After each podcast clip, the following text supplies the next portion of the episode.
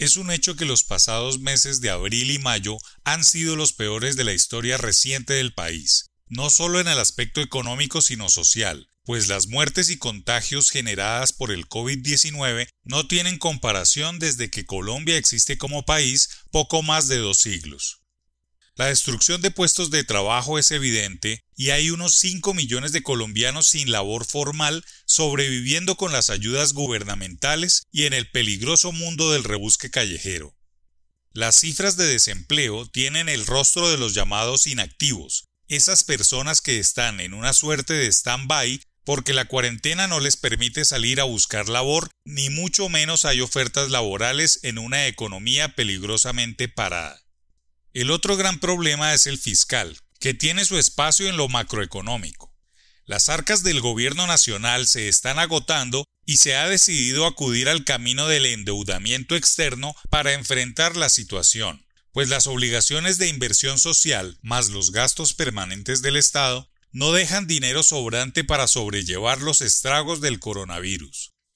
Si bien las personas del común no perciben que hay dinero para hacer inversión social ni dar subsidios, sí es una situación que amenaza con convertirse en el gran problema para la próxima década, tiempo en el que se deberá destinar más de 40% del presupuesto al servicio de la deuda externa.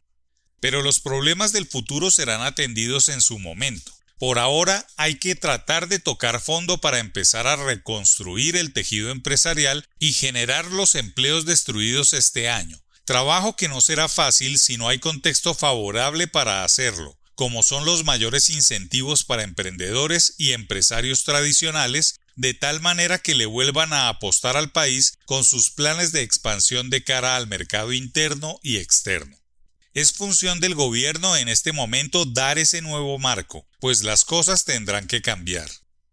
Se empieza a ver una luz al final del túnel con el escalonado regreso a la normalidad comercial, con los precios del petróleo por encima de los 40 dólares el barril, con la venta de vehículos que ha crecido 30% y la inminente reactivación del transporte aéreo que es vital para que toda la economía vuelva a reactivarse de manera integral, pues Colombia es un país de regiones solo interconectadas comercialmente por líneas aéreas. No podemos olvidar que desde Bogotá van y vuelven más de un centenar de aviones a ciudades como Cali, Medellín, Barranquilla y Bucaramanga, una muestra fehaciente que hay una comunidad de negocios que pronto empezará a moverse de nuevo. Y una vez que se regrese a una nueva normalidad signada por el coronavirus, la seguridad total o integral estará en manos de las personas. No se le puede seguir echando la culpa a los alcaldes, gobernadores o al gobierno nacional que hizo la tarea de sensibilizar y brindar de la infraestructura adecuada a las clínicas y hospitales.